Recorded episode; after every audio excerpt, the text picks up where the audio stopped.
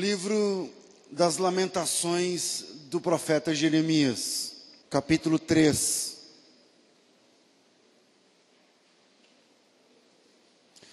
Antes da leitura, só uma explicação, porque tem algumas Bíblias, como essa que eu estou lendo aqui agora, essa versão que eu escolhi hoje, antes do texto tem algumas palavras em itálico na Bíblia aí. Eu não sei se é o seu caso. Tem aí? Então, as palavras esquisitas, tipo Aleph, Bet, Gimel, Dalet, Re, Vav, não sei o que lá, Zain, Tav, Het, Tet. O que, que é isso? O livro das Lamentações de Jeremias é um livro poético. Nós temos na Bíblia cinco livros poéticos: Lamentações de Jeremias, Ruth, Esther, Jó e Salmos. Esse, esse material, uh, Salmos não, Cantar de Salomão. Cinco livros que. Ah, não, não, em português a gente tem mais livros poéticos, mas esses cinco livros que eu citei eles fazem parte da terceira divisão da Bíblia judaica. A Bíblia judaica tem três divisões, que em hebraico seria Torá, Nevim, Ketuvim. Torá significa lei, Nevim significa profetas e Ketuvim eh, significa escritos, tá certo? Então, essa parte dos escritos são esses cinco livros que eu citei. E o texto de Lamentações de Jeremias, por que, que aparecem esses nomes aí antes? Porque, na verdade, esses nomes é, são os nomes das letras do alfabeto hebraico. Então, o alfabeto hebraico tem 22 letras, 22 consoantes, e a primeira é Aleph, depois é Beit, depois é, é Aleph, Beit, Gimel, Dalet, Re, Vav, Zain, Het, Tet e tal. E aí, até chegar no, na 22 segunda, começa com Aleph termina com Tav. Em hebraico, não é meio de A Z, é de A a T, né? de, de alguma coisa assim. E aí, é, o livro de Lamentações é um trabalho primoroso, porque o livro de Lamentações, cada capítulo tem 22 versículos. Então, por exemplo, capítulo 1, 22 versículos, capítulo 2, 22 versículos, capítulo 3 tem 66, porque é 22 vezes 3. O capítulo 4 tem 22, o capítulo 5 tem 22, são é, baseados no alfabeto, no, no Aleph Beit, tá certo? Então, quando você lê, por exemplo, eu vou ler o capítulo 3, né? Então começa lá, se na sua Bíblia aparece lá Aleph, significa que a palavra que está começando a letra, a, o versículo, começa com a letra Aleph. O versículo 2 começa com a letra Beit. O versículo 3 começa com a letra Gimel. Uh, desculpa, uh, Aleph, Beit, Gimel. É, tá certo. E aí vai. Tá certo? Então, a, a, a dinâmica do, do, livro de Lamentações é uma, uma dinâmica assim: é um livro poético, trabalhoso, extremamente bem elaborado, tá certo? Por conta das rimas, que em português não faz sentido, porque traduziu e perde o sentido da rima, mas é, que se mantém essa, essa ideia de que cada capítulo tem 22 versículos, com exceção do capítulo 3, que tem, que tem 22 versículos vezes 3. Estão me fazendo entender? E é interessante que no capítulo 3, que é o nosso, a nossa leitura, é, a gente não vai ler todo ele, mas a gente vai ler alguns versículos. Mas é, ele não vai de Aleph a Tav três vezes. Ele, ele é assim. Os primeiros três versículos é com Aleph. Os próximos três versículos é com Beit. Os próximos três versículos com Gimel. Os próximos três com Dalet. Os próximos três com Vav. E aí vai. Então, é um trabalho assim muito interessante por conta do, da forma como o livro de Lamentações está disposto. Eu estou falando isso para explicar por que na sua Bíblia começa com Aleph, Beit, Gimel, lá cada versículo, então a gente não vai ler essa parte, caso a sua Bíblia comece com esses nomezinhos em hebraico em itálico, tá certo? Então vamos ler apenas o texto. O texto diz assim, Lamentações capítulo 3, versículo 1. Eu sou o homem que viu a aflição pela vara do seu furor ele me levou e me fez andar em trevas, não em luz. Fez envelhecer a minha carne e a minha pele, quebrantou os meus ossos. Edificou contra mim e me cercou de fel e trabalho. Assentou-me em lugares tenebrosos, como os que estavam mortos há muito tempo. Circunvalou-me e não posso sair. Agravou os meus grilhões. Ainda quando clamo e grito, ele, ele exclui a minha oração. Circunvalou-me os meus caminhos com pedras lavradas, fez tortuosas as minhas veredas. Fez-me como um urso de emboscada, um, um leão em esconderijos. Desviou os meus caminhos e fez-me em pedaços. Deixou-me assolado. Armou o seu arco e pôs como alvo e me pôs como alvo as flechas. Fez entrar nos meus rins as flechas da sua aljava. Fui feito um objeto de escárnio para todo o meu povo e sua canção o tempo todo. Fartou-me de amarguras, saciou-me de absinto, quebrou com pedrinhas de areia os meus dentes, cobriu-me de cinza. Afastaste da paz a minha alma, eu esqueci-me do que era o bem.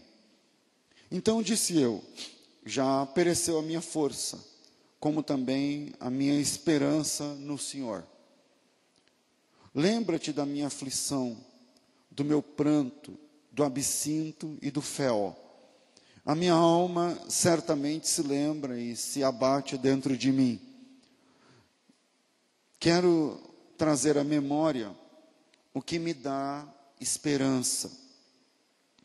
As misericórdias do Senhor é que são a causa de não sermos consumidos. As suas misericórdias não têm fim, são novas a cada manhã e grande é a sua fidelidade. A minha porção é o Senhor, diz a minha alma, portanto esperarei nele. Bom é o Senhor para os que se atêm a Ele, para a alma que o busca. Bom é ter esperança e aguardar em silêncio a salvação do Senhor. É, amém. Um texto pesado, porque tudo aquilo que você viu eh, na leitura aí se tornou contra mim é Deus. Deus se tornou contra ele. Fez envelhecer minha carne é Deus. Edificou contra mim, Deus. Deus contra contra o profeta, contra uma nação. E a gente costuma falar aleivosamente textos do tipo: se Deus é por nós, quem será contra nós? E aí me vem aquela questão que eu já falei alguns anos atrás: mas e se Deus for contra nós? E se Deus estiver contra nós? A gente vai viver do quê? Vai fazer o quê? O livro de Lamentações de Jeremias, como disse, é um dos livros poéticos, junto com Ruth, Esther, Eclesiastes e Cantares. Livros que eram lidos anualmente, ainda são, mas nos meios mais religiosos de Israel. É, são lidos anualmente, perto do mês de julho, mais ou menos, quando se relembra a queda de Jerusalém. E a história de Jerusalém, eu não quero aqui gastar muito tempo, mas a história de Jerusalém é uma história muito interessante, porque quando os hebreus tomaram Canaã, Jerusalém é só mais uma cidade. Jerusalém é mais uma cidade. Mas no reinado de Davi, Jerusalém se torna a capital, porque o Davi, ele fez o que o, o Juscelino Kubitschek fez aqui no Brasil. Quer dizer, o Juscelino Kubitschek fez o que o Davi fez, né? porque ele veio depois porque ele, ele tira a, a capital de um lugar e coloca no centro do, da nação. É, Brasília é meio que no centro do Brasil, né? E o, o Davi faz isso primeiro. É, ele coloca a capital no, no, centro de Israel, no reino de Judá, e Jerusalém se torna a capital no reinado de Davi. No reinado de Salomão, Jerusalém ganha o templo de Salomão, e se torna a capital mais comentada do mundo, porque em pouco tempo o templo se torna uma das sete maravilhas do mundo de então, e um centro de visitação, de turismo, de, de religiosidade, de espiritualidade, tal, tudo se, se fazia convergir na cidade de Jerusalém. Mas toda essa glória não podia ser trocada e, e nem Deus podia ser traído. Esse era o trato. Deus, lá atrás, quando o povo estava no Egito, Deus disse assim: vocês vão entrar numa terra boa, cheia de possibilidades, uma, uma terra onde existe a possibilidade de se cultivar, de se, de se ter de leite a mel, e vocês vão entrar nessa terra, eu vou dar essa terra a vocês. Mas quando vocês entrarem nessa terra, não é para vocês irem ciscando a terra atrás de ouro, é para confiar em mim, dizia o Senhor. E não é para vocês se atirarem aos pés de deuses cananeus. Eu sou o Deus de vocês e é, a gente vai lidar com isso vocês vão ter ofertas de deuses mais em conta, ofertas de deuses cujo serviço é mais barato, onde você não precisa dar 10%, onde você não precisa guardar um dia na semana, onde você não precisa ser circuncidado, onde você não. Enfim, vocês receberão essas ofertas, mas é para vocês ficarem focados em mim. Essa era, esse era o trato, esse era o pacto, esse era o combinado, que toda essa glória que Deus estava dando para Israel não podia ser trocada e nem Deus podia ser traído. Mas parece que os judeus, quando alcançaram tudo que sonhavam, eles começaram agora a flertar com os deuses pagãos. Eles agora começam a, né, ficar interessados e tal. E alguns reis, eu estou falando de reis, não estou falando de pais de família normal, não. Estou falando de pessoas de, de uh, da liderança da nação alguns reis, eles flertaram tanto com deuses pagãos que construíram bosques em homenagem, em honra a deuses pagãos, e imagens de escultura foram trazidas e contrabandeadas oficialmente, quer dizer, com a assinatura do rei, para serem colocadas como adereços dentro do templo. Então, o templo que é para Deus, agora tem dentro dele imagens de escultura. Bom, isso tinha um preço, e Deus nunca é pego de surpresa. E então Deus já havia dito exatamente o que iria acontecer. Por exemplo, mais de mil anos antes dessa história de que o povo entrar na Terra Prometida, antes do povo entrar na Terra Prometida, estou falando.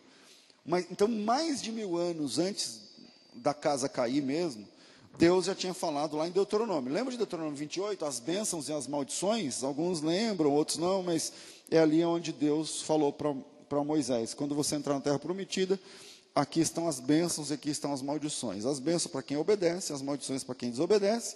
E o texto de Deuteronômio 28, veja aí se como Deus é, não pode ser pego de surpresa. Deuteronômio capítulo 28, versículo 36, diz assim, presta atenção. É, eu vou ler o versículo de número 32. No, no capítulo 28, onde fala dos castigos a partir da desobediência, diz assim, Deuteronômio 28, 32. Veja essa leitura, eu vou repetir. Está mais de mil anos antes da queda da Babilônia, certo? Nem existe Babilônia nessa época. Não existe um lugar chamado Babilônia ainda. Existe a Caldeia, mas não a Babilônia. E aí, diz assim o texto: Palavras do Senhor: Teus filhos e tuas filhas serão chamadas, ou melhor, serão dadas a outro povo. Os teus olhos o verão, e após eles desfalecerão todo dia, porém não haverá poder na tua mão. O fruto da tua terra e todo o teu trabalho o comerá um povo que nunca conheceste, e tu serás oprimido e quebrantado todos os dias, e ficarás aterrado pelo que verás com os teus olhos. O Senhor te ferirá com úlceras malignas nos joelhos, nas pernas, que não e que não possa sarar, desde a planta do teu pé até o alto da cabeça. O Senhor levará a ti e a teu rei, que estiver exposto sobre ti, a uma gente que não conheceste, nem tu, nem teus pais, e ali servirás a outros deuses, feitos de madeira, feitos de pedra. e serás por pasmo, e por ditado, e por fábula entre todos os povos, que o Senhor, a que o Senhor é, te levará. Então, eu estou mostrando um texto que, mil anos antes desse comportamento, Deus já está dizendo para eles: ó, vocês vão errar, e quando vocês errarem, a casa vai cair, e quando a casa cair, vocês vão ser levados cativos para outra nação, e nessa outra nação vocês vão ser motivo de chacota lá o tempo todo. Isso vai acontecer. Aí, agora eu vou apresentar um outro texto, mais perto, um texto de 100 anos antes do, da queda de Jerusalém. Isaías capítulo 39. Abra a Bíblia, por favor. A gente está trabalhando em Lamentações, está um pouquinho atrás aí, você tem Isaías. Isaías capítulo 39. O texto diz assim: deixa eu ver se eu acho aqui.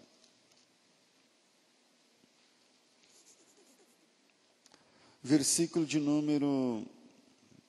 Você lembra que o Isaías foi profetizar a morte do rei Ezequias? Aí o rei Ezequias orou, virou para a parede, e, e, orou, e Deus deu não sei quantos, 15 anos, né? Deus deu 15 anos para ele, não sei o que lá. Lembram? Isso é o capítulo 38. No 39, o Ezequias acabou de ser curado, ele está recém-curado, certo? E aí o Ezequias recebe uma visita, veja, naquele tempo, enviou Merodach Baladã, filho de Baladã, rei da Babilônia. A Babilônia agora existe, tem um rei, não é o Nabucodonosor, isso é 100 anos antes, tá certo? E esse rei da Babilônia envia cartas e um presente a Ezequias, porque tinha ouvido dizer que, que ele estava muito doente, que estava convalescido. Ezequias se alegrou, porque o Ezequias foi curado, né? Ezequias se alegrou com eles e mostrou a casa, o seu tesouro, a prata, o ouro, as especiarias, os melhores ungüentos, toda a sua casa de armas, tudo quanto se achava nos seus tesouros. Coisa nenhuma houve na sua casa, em todo o seu domínio, que Ezequias não lhe mostrava. Olha a besteira. O Ezequias acabou de ser curado, estava todo alegre, e quando ele recebe os presentes do rei da Babilônia, ele chamou o capitão lá e falou: Vem aqui conhecer meus tesouros, os estábulos, as armas, os, os mantimentos, o ouro, a prata, o templo e tal. E o Ezequias abre as portas para o futuro inimigo e abre tudo e mostra tudo e tal. Aí o profeta Isaías ficou sabendo. Versículo 3. Então o profeta Isaías veio ao rei Ezequias e disse: O que foi que aquele homem aqueles homens disseram de onde vieram? O Ezequias diz: de uma terra remota. Vieram a mim da Babilônia. Vai vendo. E disse ele: ah, E o que foi que viram aí na tua casa? E disse Ezequias: Viram tudo quanto há na minha casa, coisa alguma que há nos meus tesouros que eu, eu deixei de mostrar. Versículo 5 vem a profecia. Então disse Isaías a Ezequias: Ouve as palavras do Senhor dos Exércitos. Eis que virão dias em que tudo quanto houver em tua casa, com o que entesouraram os teus pais até o dia de hoje, será levado para a Babilônia e não ficará coisa alguma, disse o Senhor. E dos teus filhos que procederem de ti e tu gerares, tomarão para que sejam eunucos no palácio do rei da Babilônia. Isso faz, isso, essa profecia tem 100 anos antes do, do evento, da, da queda de um pouco mais de 100 anos, uns 120 anos mais ou menos, antes da queda do, de Judá. Vocês estão entendendo até aqui? E aí, é, eu tinha outros textos, por exemplo, Jeremias. Jeremias capítulo 20. Jeremias capítulo 20, versículo.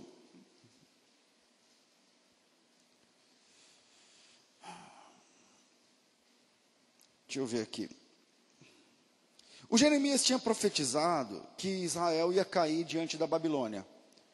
E o filho do sacerdote não gostou dessa ideia e bateu no Jeremias e prendeu Jeremias num tronco ali perto do templo. É o capítulo 20. E Passur, filho de Imer, o sacerdote que havia sido nomeado presidente da casa do Senhor, ouviu a Jeremias que profetizava estas coisas e feriu Passur ao profeta Jeremias e o prendeu num cepo que está à porta posteriormente de Benjamim, a qual está na casa do Senhor. E sucedeu que no dia seguinte, ele ficou preso lá o dia todo, Passur tirou Jeremias desse cepo de madeira, e então disse-lhe Jeremias: O Senhor não chama mais o teu nome Passur, mas a palavra que é hebraica, Magor Misaviv. Talvez algumas versões está traduzida, a minha não está. Tem aí alguma que está traduzida? Como? Terror por todos os lados, é isso aí, é isso aí. É, versículo 4. Porque assim diz o Senhor: Eis que farei de ti um terror para ti mesmo para todos os teus amigos, eles cairão à espada de teus inimigos e os teus olhos o verão. Todo Judá entregarei nas mãos do rei da Babilônia, e ele os levará presos à Babilônia e os ferirá à espada. Também darei toda a fazenda dessa cidade, todo o seu trabalho, todas as suas coisas preciosas, sim, todos os tesouros dos reis de Judá, entregarei nas mãos dos seus inimigos, os quais saqueá-lo-ão e tomá-los-ão e os levarão à Babilônia. E tu, Passur, todos os moradores da da tua casa, ireis para o cativeiro, irás para a Babilônia, ali morrerás, e ali serás sepultado tu e teus amigos, aos quais profetiza, profetizastes falsamente. Bom, eu apresentei três textos que falam da queda de Jerusalém. Um, mil anos antes. Outro, cento e poucos anos antes. E esse, alguns anos antes. Talvez uns cinco anos antes. Tá certo? Então, é, a Bíblia diz que Jerusalém era a menina dos olhos de Deus e tal, mas o comportamento do povo podia fazer com que é, Judá, que onde está Jerusalém, caísse e o povo fosse levado cativo. Quer dizer, Deus disse que Judá iria cair e caiu mesmo. E caiu mesmo. Eu não quero apresentar muitos textos, eu acho que já está bom. Mas da queda de Jerusalém, eu posso falar de três textos. Não precisa ler os textos, mas quem gosta de anotar. Segundo o livro dos Reis, capítulo 25, ali está a queda acontecendo, agora na, na íntegra. Jeremias, capítulo 52, é o último capítulo de Jeremias. A gente está trabalhando Lamentações, capítulo 3. Umas quatro páginas atrás, você vai ter Jeremias 52. E lá em Jeremias 52 mostra por uma testemunha ocular que é Jeremias, como foi o dia de Jerusalém, quando Nabucodonosor invadiu, a, as prisões, as mortes, o número de pessoas que foram levadas cativos, 4.600 pessoas, enfim, é, como é que aconteceu isso. E temos um texto em formato de romance, que é o Salmo 137, onde os cativos vencidos, no day after desse, dessa perda, da queda, eles cantam uma lamentação, que é o Salmo 137, falando sobre como é que eles estavam vivendo na Babilônia, porque eles foram escoltados a pé até chegar na Babilônia, e lá em Babel eles, eles cantam, né, eh, Salmo 137, junto aos rios de Babilônia, nos assentávamos e chorávamos, Enquanto nos lembrávamos de Jerusalém, nas árvores que lá haviam penduramos nossas harpas, porque aqueles que nos levaram cativo nos incomodavam, nos pedindo para cantar, dizendo: canta aí uma das músicas do Senhor.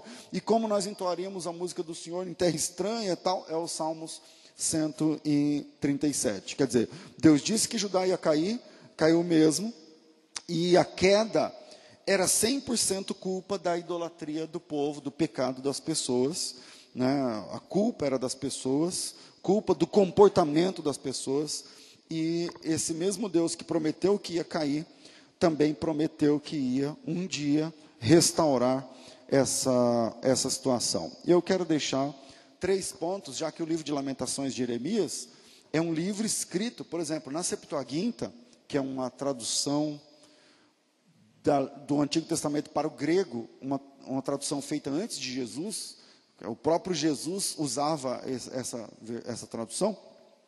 Na Septuaginta, é, antes do livro de Lamentações de Jeremias, está escrito assim: é, Jeremias ficou sentado, chorando e lamentou sobre Jerusalém com esta lamentação. E aí começa o livro de Lamentações de Jeremias. Então, o que é o livro de Lamentações para a gente entender?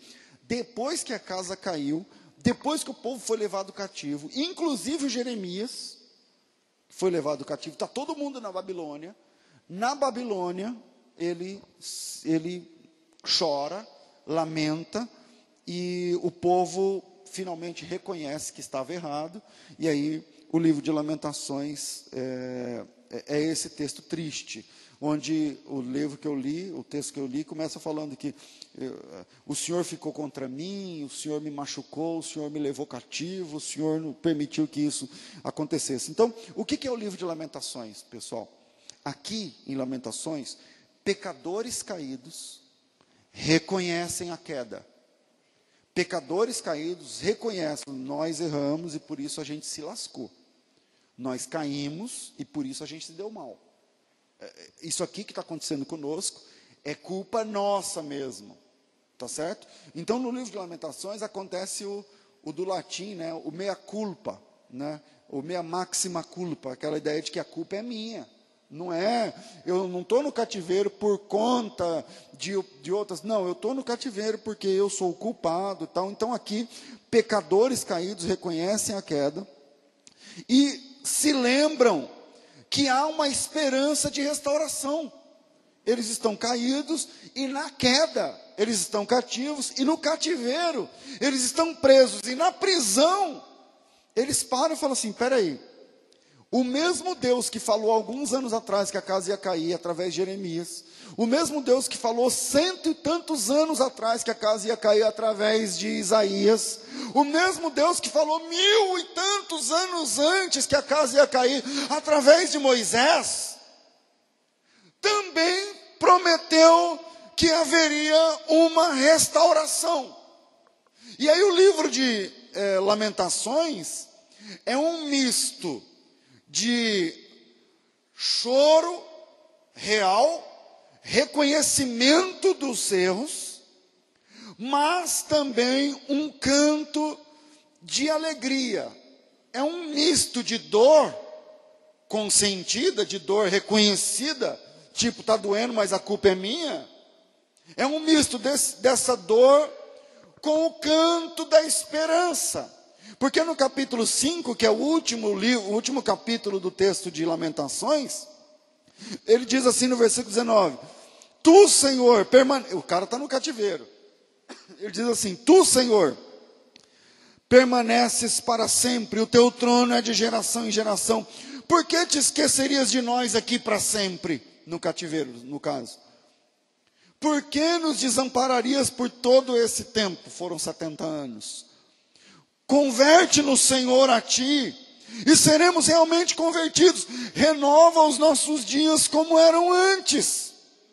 Então, o texto de Lamentações é um misto de dor, é, reconhecidamente a culpa é reconhecida deles, e também um canto de esperança no meio do cativeiro.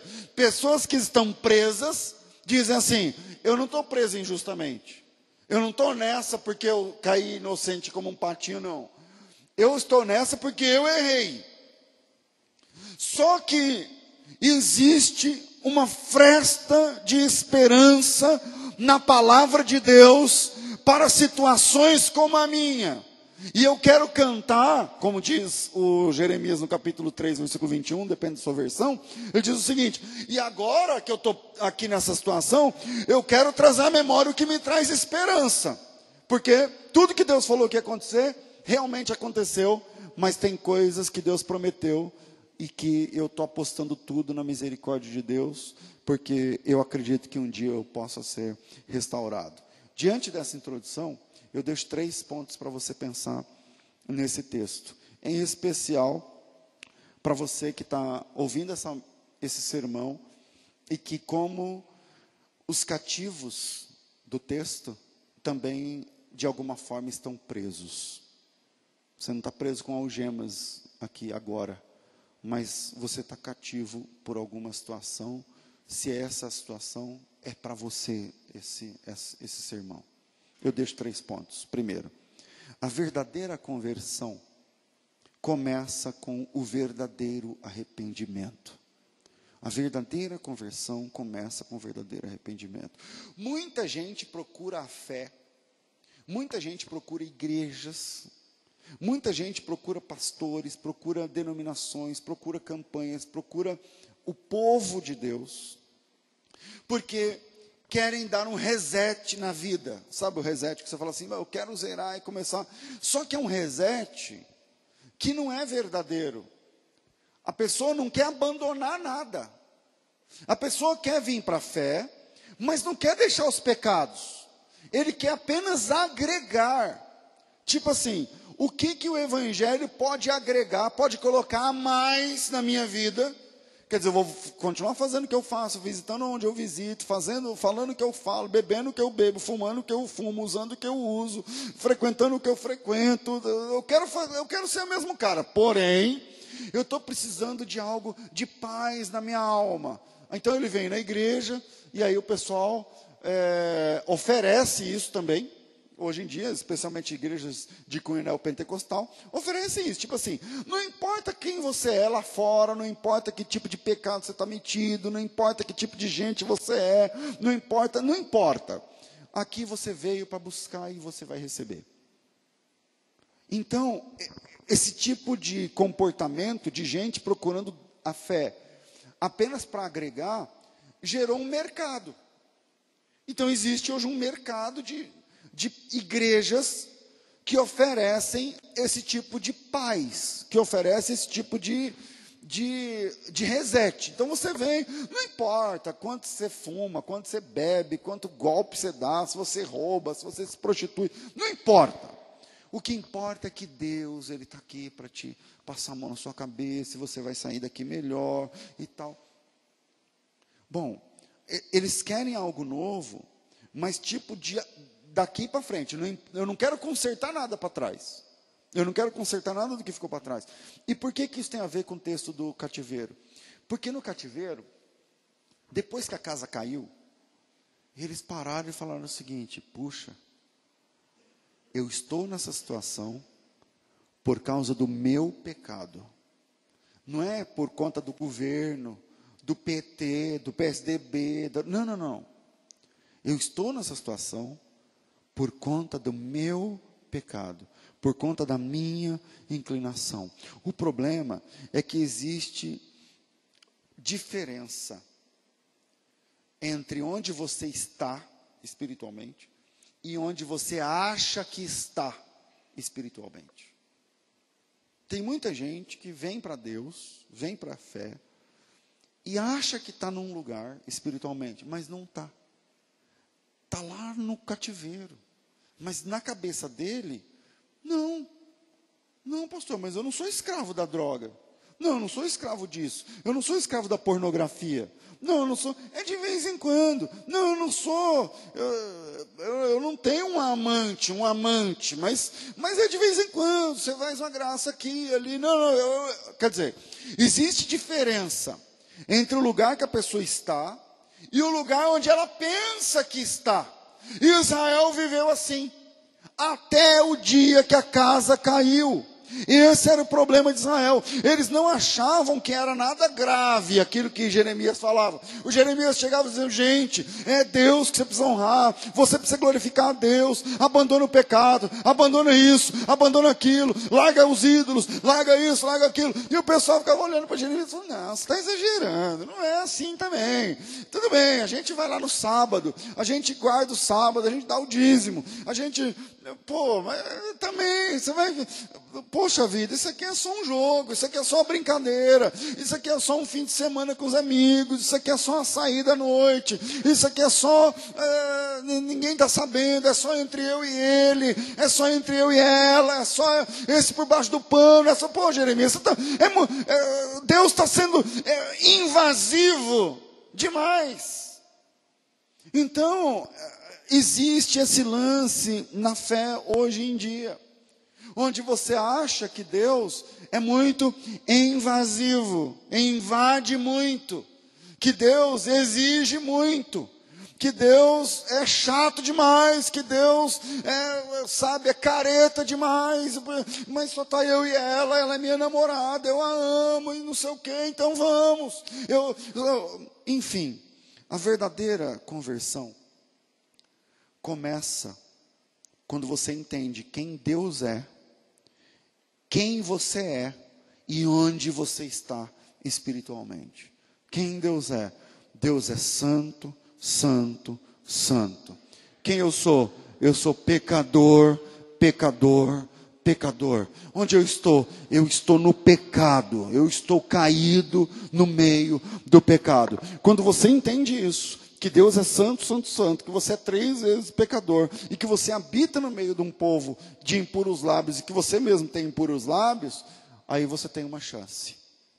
Aí você tem uma chance. Porque hoje as pessoas, elas querem somente agregar. Eu venho do jeito que eu tô, quero continuar do jeito que eu sou, mas quero agregar, quero ser do louvor, quero, né, na hora do levanto, pastor, eu me sinto tão bem quando eu venho na igreja. Uma igreja não existe para você se sentir bem.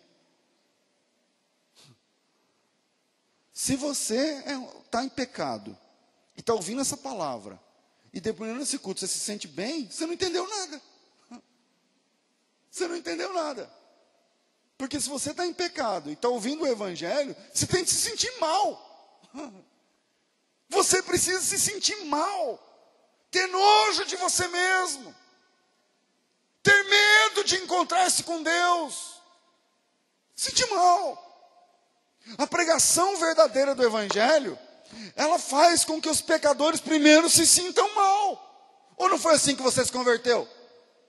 Não é assim que a gente se converte? Você se converteu, eu me converti, porque quando eu fui exposto à pregação do Evangelho, eu falei, nossa, eu estou longe demais, não tem nada, a minha vida que eu levo não tem nada a ver com isso aí que eles estão falando. Eu tenho que fazer alguma coisa.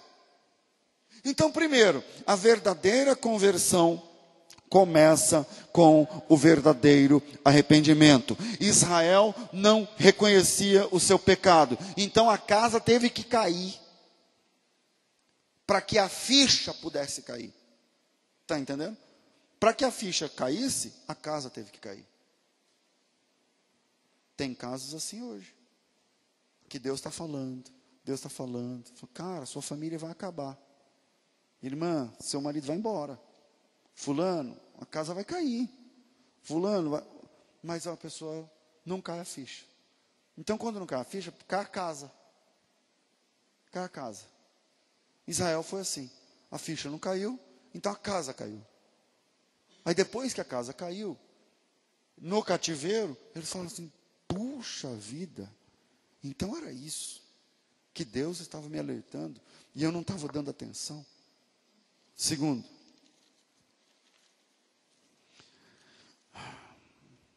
existe sim esperança depois da queda nas Escrituras. Existe sim esperança depois da queda nas Escrituras. Eu trabalho com o magistério há muitos anos no Evangelho, com o ensino da palavra. Há muitos anos. E uma coisa muito triste que acontece comigo é quando eu vejo que pessoas que tipo assim, eu estou aqui pregando, aí você se converte hoje.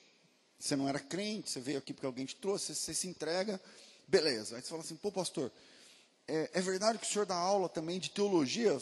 Sim. Aí, ah, eu quero estudar. Eu estudo se forma. Fico um, daqui a alguns anos é um bacharel em teologia.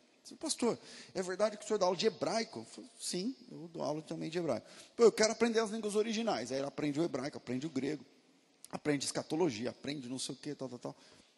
Isso que eu vou te falar é, real, é, é, é com tristeza que eu falo, mas é relativamente comum. Então o cara estava no pecado, ouviu o evangelho, começou a estudar, se formou, aprendeu mais, aprendeu mais, aprendeu mais. Hoje ele sabe mais do que o pastor dele. Aí ele vira um fariseu, um chato, um nojento, um anti-graça de Deus. O cara fervia, pintava e bordava o ano passado. Agora, fica medindo o tamanho do cabelo das pessoas para saber se é salvo ou não, com base no que ele sabe. Eu vou dizer uma coisa para vocês, eu tenho visto isso com frequência durante os, esses vinte e tantos anos. É, eu tenho nojo de gente assim, porque eles não entenderam a graça de Deus. Eles são aqueles fariseus que pegaram no braço da mulher que estava na cama no adultério e estavam levando para ser apedrejado. Porque abriu a boca é pedra. Abriu a boca é juízo. Abriu a boca é. Peraí, mas Deus te mandou pregar a graça ou o juízo? O que, que vocês acham? A graça, porque se todo pregador fosse igual você, como é que você ia sair daqui, de onde você estava? O ano passado. então, o segundo ponto é o seguinte: você caiu, você está no cativeiro, você foi para a Babilônia, estou falando espiritualmente. O segundo ponto: existe esperança depois da queda, sim. Existe esperança depois da queda, sim. Lamentações 3:21 diz o seguinte: agora que eu caí, eu quero trazer a memória o que me dá esperança. Primeiro, aonde ele estava? No cativeiro. Como ele estava? Perdido. Como ele estava? Preso. E o que dá esperança para um agente assim? O que dá esperança para alguém assim? Porque na igreja, na graça, por que, que Lamentações está na Bíblia? Não foi eu que coloquei. Lamentações de Jeremias está na Bíblia, a história de Jeremias está na Bíblia, o livro de Jeremias está na Bíblia, para mostrar que Deus avisa, que Deus fala, e Ele fala de novo, e Ele avisa de novo, e Ele fala: gente, não é por aqui, vocês vão cair, a casa vai cair, vai dar errado, você vai se lascar no final, você vai perder tudo e tal. E quando você não ouve, tudo aquilo que Deus fala, acontece mesmo, perde mesmo, cai mesmo, prende mesmo vicia mesmo. Mas não termina aí. Mesmo depois de caído, mesmo depois de prostrado, mesmo depois de vendido, mesmo depois de ser cativo, mesmo depois de se tornar escravo, existe esperança sim de se levantar do cativeiro. Essa é a pregação da graça.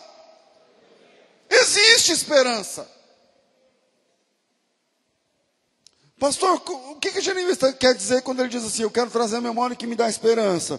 Ora, o que, que dá esperança? Então, eu quero falar nesse segundo ponto, durante uns cinco minutos, para pessoas que estão nessa situação. Então, eu quero falar caídos. Eu quero falar hoje com vencidos, vencidas.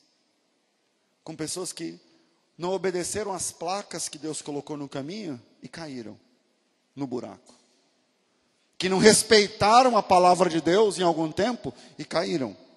Você está caído? Você está viciado? Você está destruído? Não é porque alguém falou mal de você, olho gordo, não sei o que lá, acorda, seja adulto. Você está caído pelos seus próprios pecados. Se você está caído agora ouvindo essa mensagem, é porque você não deu crédito à pregação do Evangelho. É por isso que você caiu. Você está entendendo? Não é porque o diabo, não, não, não. É porque você é pecador. Um dos textos de Lamentações diz: queixe cada um do seu pecado. De que se queixa o homem vivente? Cada um tem que se queixar do seu pecado. Essa é a realidade. Você está entendendo?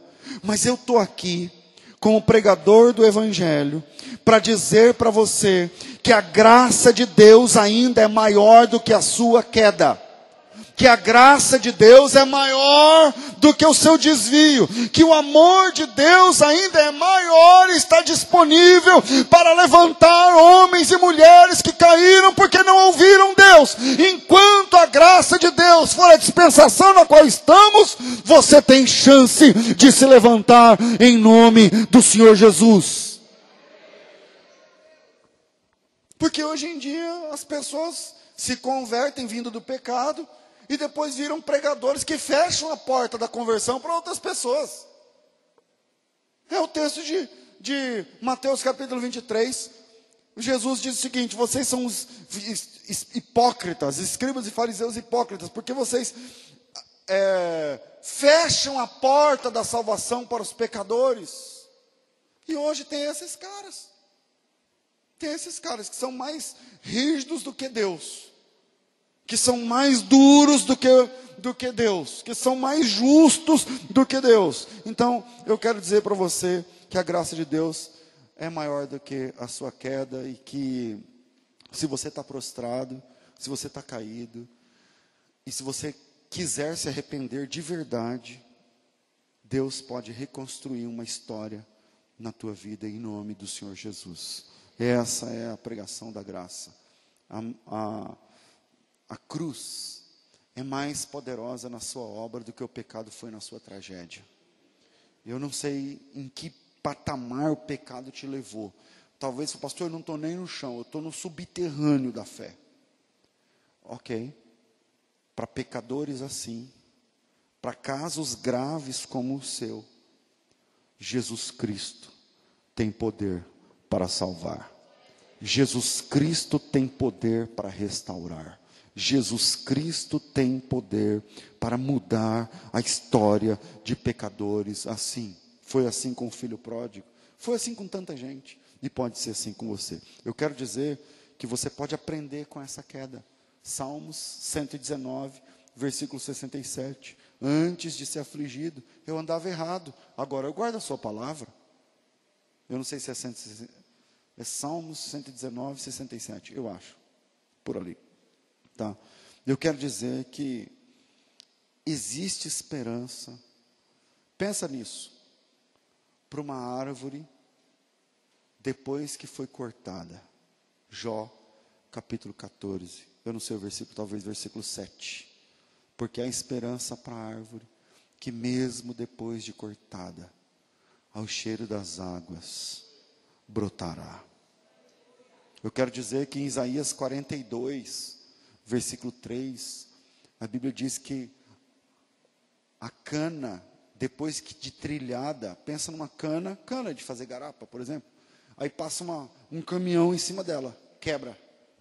Não separa, né? Mas ela quebrou ali, não tem mais como ter vida. Não tem para o homem, mas para Deus tem. Porque Isaías 42, 3 está dizendo que a cana ferida, a cana trilhada, não será quebrada, e que Deus não apaga um pavio que está fumegando. Talvez aqui essa manhã, ou talvez me ouvindo depois pela internet, tem alguém que está nessa situação, quebrado, destruído, fumegando, apagando. Que você nem sabe como é que você está ouvindo essa mensagem, velho. O que, que eu estou fazendo aqui? Eu não estou tendo força nem para vir. Mas está ouvindo. Mas está acompanhando talvez assistindo. Eu quero dizer para você que Deus é especialista em causas perdidas. Deus é especialista em salvar pecadores da pior espécie, e eu estou aqui para dizer que é verdade, porque foi assim comigo. Foi assim comigo. O cativeiro pode ser um lugar de recomeço. E o Jeremias está lá no cativeiro dizendo: agora vamos trazer à memória o que me dá esperança. Eu apresentei para falar do cativeiro três textos: um de mil anos antes, um de cento e tantos anos antes e outro de alguns anos antes. Eu não vou ter tempo, mas eu queria apresentar três textos também para vocês de restauração. Deuteronômio capítulo 30, também um texto de mil anos antes. Deuteronômio capítulo 30, versículo de 1 em diante. Diz assim: Será que sobrevindo-te todas essas coisas, a bênção e a maldição que tenho posto diante de ti, e te recordares delas entre todas as nações, onde eu te lançar, ele está falando do cativeiro. Deus está dizendo o seguinte: se você tiver, se eu por acaso, depois do, depois do pecado de vocês, eu castiguei vocês, espalhando vocês entre as nações, ele diz o seguinte: e se lá você se recordar delas, de dentre as nações onde eu te lancei, e lá você se converteu ao Senhor teu Deus, e deres ouvidos à sua voz, conforme tudo que te ordeno hoje, tu e teus filhos, com todo o teu coração, com toda a tua alma. Então o Senhor teu Deus te fará voltar do teu cativeiro, se apiedará de ti, e tornará a juntar-te dentre todas as nações entre as quais te espalhou o Senhor teu Deus. Quer dizer, Deus está prometendo que Ele vai restaurar se a pessoa se converter mesmo estando no cativeiro. Versículo 4. Ainda que os teus des, desterrados estejam para a extremidade do céu, desde ali te ajuntará o Senhor teu Deus e te tomará dali. E o Senhor teu Deus te trará a terra que os teus pais um dia possuíram, para que você possua, e te fará bem, e te multiplicará mais que os teus pais. E o Senhor teu Deus vai circuncidar o teu coração e o coração da tua semente, para que você aprenda a amar o Senhor teu Deus com todo o teu coração, para que você viva e assim como viva também a tua alma. Um texto de mil anos antes, dizendo: se você não obedecer, você vai cair. Mas o mesmo autor e o mesmo Deus, também mais de mil anos antes, diz: se você cair, você pode se arrepender e você pode se levantar. Esse é o Evangelho da cruz. Esse é o Evangelho da cruz. Jeremias capítulo 23. Eu vou ler só esses três e vou para o próximo ponto, senão já não termina. Jeremias capítulo 23, versículo de número, eu não vou ler tudo, mas dois versículos, o 3 e o 4, por exemplo, Jeremias 3, diz o Senhor, e eu mesmo recolherei o resto das minhas ovelhas, de todas as terras para onde as tiver afugentado, ó a promessa de restaurar o povo e as farei voltar para o seu aprisco e se, e se multiplicarão e frutificarão, e levantarei sobre elas pastores que as apacentem, e nunca mais terão medo, nem se assombrarão, e nem, nem nada para eles faltará, diz o Senhor. Jeremias capítulo 23, versículos 4 e 5. Zacarias, o último texto para essa, essa promessa de restauração um texto que alguns anos antes, é, depois da queda, Zacarias capítulo 10, versículo de número 6, diz assim: Deus tinha espalhado é, Israel, tinha espalhado Judá pelas nações da, da, da Caldeia, e agora no capítulo 10, olha aí a promessa de restauração. Zacarias capítulo 10, versículo de número 6. Vamos lá, Mateus para trás, Malaquias, um para trás, Zacarias. Zacarias capítulo 10, versículo de número 6, diz assim: E eu vou fortalecer novamente a casa de Judá. Veja, Judá está na. Tá, Judá é Jerusalém, está lá na, é, no cativeiro. E aí o Senhor vem com a promessa: E eu fortalecerei a casa de Judá, salvarei a casa de José, e tornarei a plantá-los, porque me apedei deles, e serão como se eu nunca os tivesse rejeitado se liga nisso. Deus rejeitou os caras. E lá no cativeiro, Deus se apresenta e fala assim: se vocês se converterem, se vocês se acertarem comigo, eu vou restaurar vocês. Tudo bem, eu joguei vocês para as nações, mas eu vou restaurar vocês num nível que será como se eu nunca tivesse rejeitado vocês. Pensa nisso. Fortalecerei a casa de Judá, salvarei a casa de José, tornarei a plantá-los, porque me apiedei deles, e serão como se eu não os tivesse rejeitado, porque eu sou o Senhor, o seu Deus, e eu os ouvirei. Os de Efraim, os de Efraim serão como valente, e o seu coração se alegrará como pelo vinho. Os seus filhos o verão e se alegrarão, e o seu coração se regozijará no Senhor. E eu lhes assobiarei e os ajuntarei, porque os tenho remido, e multiplicar-se-ão, porque se tinham multiplicado. Me lembrei de um dia que eu falei sobre esse texto aqui, faz muito tempo. Sou pastor, como Deus vai fazer isso? Porque, por exemplo, Deus pegou Judá, lá, que é tipo a região toda, espalhou pelas nações é, da Caldeia. Como é que ele vai juntar todo mundo de novo lá? E ele diz assim: vai ajuntar e vai ser como se eu não tivesse rejeitado vocês. Aí você fala: como que pode acontecer isso? Aí Deus diz assim: eu tenho um plano. Aí, ah, qual que é o plano? E Deus diz para eles assim: eu vou assobiar.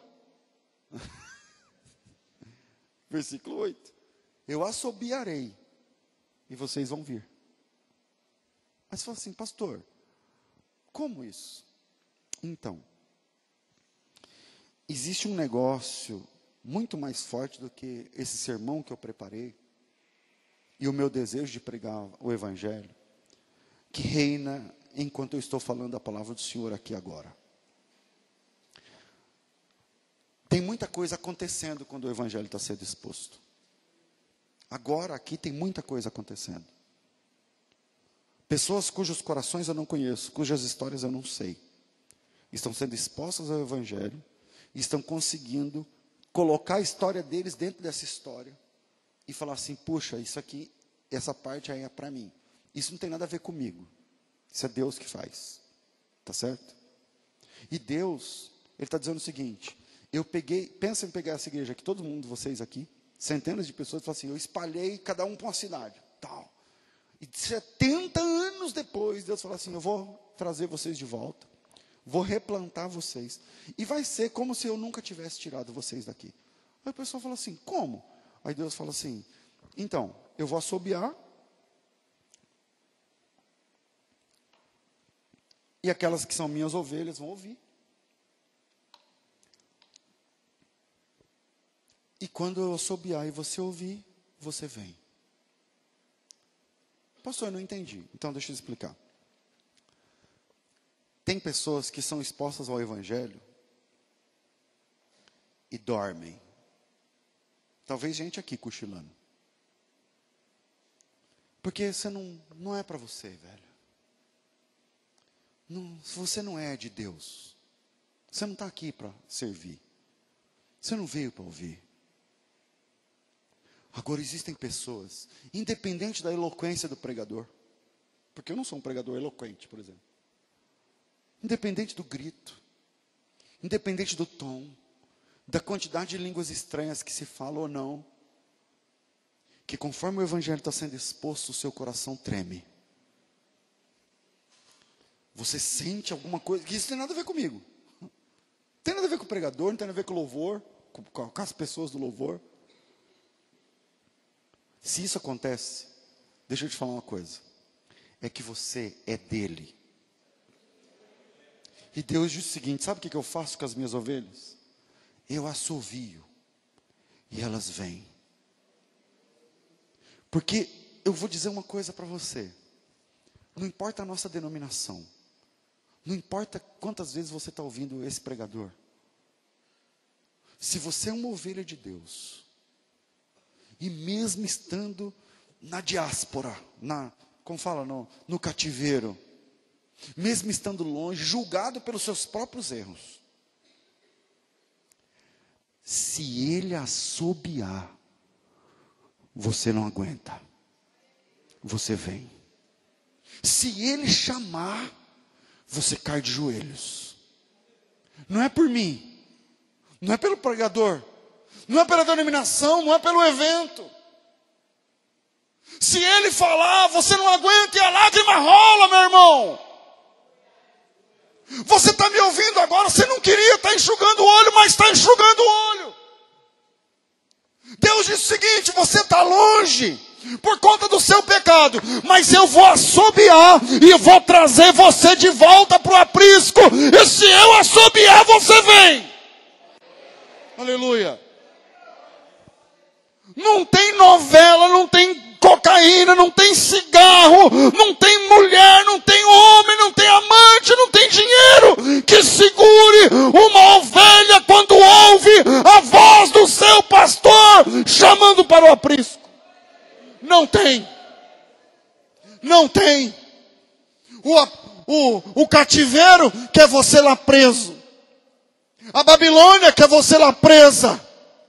O diabo quer você lá preso, prostrado, mas se Deus assobiar essa manhã, mas se Deus chamar essa manhã, eu duvido que se o seu joelho não dobra aqui, e se as suas lágrimas não pingam aqui, e se a sua boca não confessa aqui, que só Jesus Cristo é o Senhor, eu duvido. Você pode ter dois metros de altura, você pode ter coração duro, Deus disse: Eu vou assoviar, e aquelas que são minhas vão vir. Eu, eu vou chamar, e aqueles que, mesmo que preso, mesmo longe, mesmo viciado, você vem. Eu quero dizer que no segundo ponto desse sermão existe esperança depois da queda, sim. Terceiro, e a gente termina. Deus é capaz de refazer processos impossíveis. Deus é capaz de refazer processos impossíveis. Quando você lê na Bíblia que o machado flutuou, isso é impossível. E para Deus fazer isso, ele quebrou regras. Quebrou a lei da gravidade, por exemplo.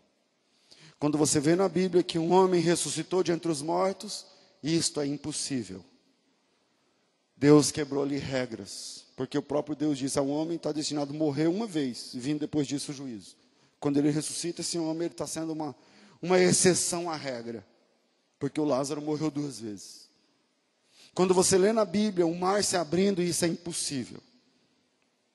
Eu podia ficar falando aqui uma hora de coisas impossíveis que a Bíblia fala que aconteceu. Ainda bem que o nosso Deus é o Deus do. Ele é o Deus do impossível. Ele é o Deus do impossível. E talvez me ouvindo, tem alguém que está dizendo o seguinte, pastor, o senhor está falando que pode voltar da escravidão, mas o senhor não sabe que escravidão eu estou metido. Você não sabe o tamanho da encrenca que eu estou hoje. Eu digo para você, ainda bem que eu não sei. Graças a Deus que eu não sei. Melhor para mim. Mas você também não sabe o tamanho do Deus da graça que eu estou pregando. Porque para um grande pecador como você, existe um grande Salvador chamado Jesus Cristo de Nazaré. E ele pode refazer processos impossíveis. Impossíveis. Se eu pegasse o microfone e colocasse aqui do lado e falasse assim, ó, vem aqui o pessoal que tem um metro, né, porque dessa altura aí, vem aqui alguém e começa a contar coisas impossíveis que Deus fez. Quem, quem tem uma história de coisa impossível que Deus fez, levanta a mão. Pronto, pronto. A gente já fica aqui até umas oito da noite. A gente já fica aqui até umas oito da noite. Glorificando a Deus por coisas impossíveis que Ele fez. Então, terceiro ponto, eu não vou gastar tempo. Deus é capaz de refazer processos impossíveis. Na ceia do, do mês passado, sem ser semana passada, eu preguei sobre a restauração de Pedro. Lembram? preguei sobre a restauração de Pedro, tá? é um dos textos que eu gosto muito. Mas tem um texto de Marcos, eu vou usar só ele, e que é muito interessante, porque é, lá em Marcos 16, o palco da ressurreição, olha que interessante. Marcos, o segundo evangelho de Marcos, a, a, ressurreição no capítulo 16, né?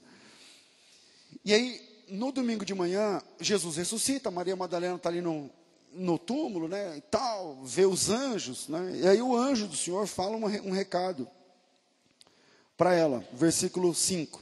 Entrando no sepulcro, viram o jovem assentado à direita, vestido de uma roupa comprida, branca, tal. Versículo 6. Porém ele lhes disse, o anjo, não vos assusteis, buscais a Jesus Nazareno, foi crucificado, já ressuscitou, não está mais aqui. Eis o lugar onde o puseram. Versículo 7, se liga. Agora ide e digam aos discípulos e a Pedro que vai adiante de vós para Galiléia. A pergunta é: Pedro não era discípulo? Sim ou não? Ora, por que, que ele diz: diga aos discípulos e a Pedro que vai diante deles para Galiléia? Quando Pedro já fazia parte da primeira turma. diga aos discípulos, o Pedro já está incluso, não é? vai e diga aos discípulos que Jesus vai diante deles para Galiléia. Não, ele diz o seguinte: vá, diga aos discípulos e ao Pedro que vai diante deles para Galiléia. Por que eu ia a Pedro? Esse texto tem uma explicação interessante. Porque quando Jesus morreu, quando Jesus foi preso na noite de quinta para sexta, o Pedro negou Jesus três vezes e praguejou contra o nome de Jesus. E o problema é que Mateus 10, 33 está dizendo que aquele que negasse Jesus diante dos homens seria negado diante de Deus. Em outras palavras, o Pedro perdeu. Já era. Ele, e ele fez a lambança três vezes, no mesmo dia e espraguejando contra o nome do Senhor. Quer dizer, é um pecado que está no decálogo. E aí, é, o Pedro perdeu a, a vaga. O Pedro deixou de ser discípulo ali. Mas na manhã da ressurreição, isso foi na sexta, mas no domingo de manhã, o anjo do Senhor fala para Maria, dizendo o seguinte: Eu tenho um recado e eu queria que você chamasse os discípulos do qual Pedro deixou de fazer parte quinta-noite, mas eu queria que você buscasse o Pedro também. Diga aos discípulos e ao Pedro que Jesus vai falar com eles na Galileia. Chama o Pedro também, porque o Pedro não acha que não faz mais parte. Mas a graça de Deus alcançou Pedro naquele domingo, naquela manhã. Deus é capaz de refazer processos impossíveis. Termino dizendo o seguinte: que Deus é capaz de restaurar sensações que há muito tempo você não tem, sentimentos na fé que há muito tempo você não tem. Deus é capaz, não é a igreja, não é o pastor. Deus é capaz de restaurar sensações, de restaurar situações, de, de restaurar sentimentos e emoções que só você sabe. Tipo assim, pastor, eu tenho, eu tenho saudade do primeiro amor porque eu sentia tal coisa. Você pode sentir de novo. Deus é capaz. Deus pode. Talvez você esteja num cativeiro. Eu vou parar de. Vou fechar aqui o sermão e a Bíblia, senão eu não paro de falar. Vamos lá. Talvez você esteja num cativeiro espiritual. E talvez você esteja longe de Deus, mesmo estando numa igreja, mesmo estando exposta ao Evangelho. Mas você está longe de Deus. Mesmo pegando na mão dos irmãos, se alegrando, se abraçando, rindo depois do culto, mas você está longe de Deus. Deus é capaz de restaurar histórias, de restaurar vidas e de refazer processos impossíveis. De refazer processos impossíveis. Amém, irmãos? Eu termino aqui, passei alguns minutos. Eu queria fazer uma oração. Se você está aqui e precisava ouvir essa palavra, eu, eu quero orar por você. Queria que você se levantasse e viesse aqui à frente, por favor, que eu, eu quero fazer uma oração pela tua vida.